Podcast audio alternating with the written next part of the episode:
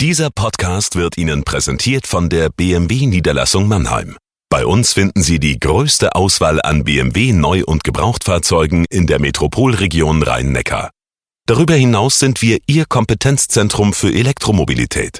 Überzeugen Sie sich selbst und besuchen Sie uns. Auch online unter bmwmannheim.de.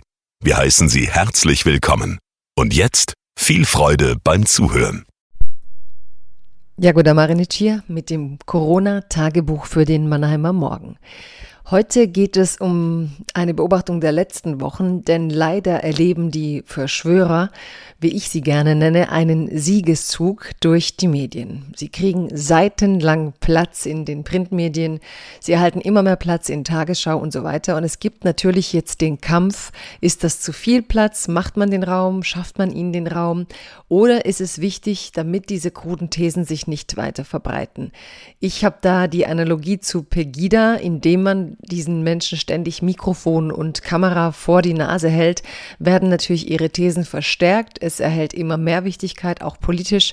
Und deswegen sehe ich das Ganze kritisch und darüber habe ich das heutige Tagebuch geschrieben.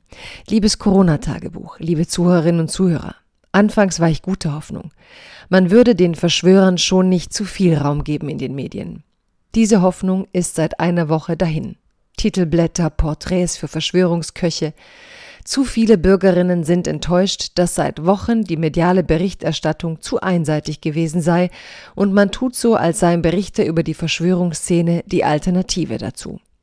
Man tut so, als könne man die Hygienedemonstrierenden geduldig aufklären. Nein, unsere Regierung hat das Virus nicht in die Welt gesetzt, um die Bevölkerung auszulöschen. Nein, auch Bill Gates hätte nicht mehr viel von seinen Produkten, wenn er Millionen Menschen vorher vernichten ließe.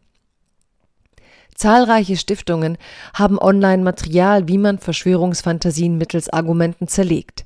Man muss dem Ganzen medial nicht überdimensional Platz geben. Immer wieder lassen manche Medien sich vor sich hertreiben. Erst war es Pegida, die mit Galgenschildern marschierten, jetzt sind es Aluhüte. Die Berichterstattung stets überproportional, weil es ja ein angeblich neues Phänomen sei, Quoten bringt. Dabei brauchen wir zukunftsgewandte Debatten, um aus der Krise gestärkt hervorzugehen.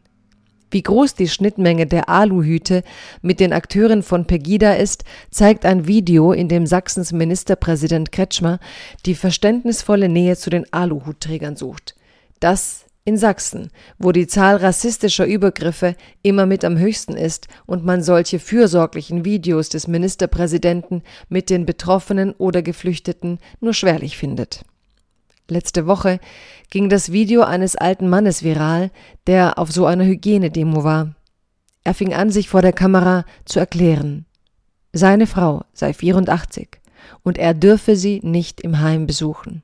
Sie gehe ein vor Einsamkeit, sagte er, und brach in seiner Einsamkeit in Tränen aus. Da drängte sich schon ein jüngerer Mann ins Bild, der lautstark und mediengeil irgendeine Weltverschwörung propagierte. Der alte Mann blieb allein zurück, und man hörte stattdessen wieder krude Thesen. Im Anschluss widerlegt man sie.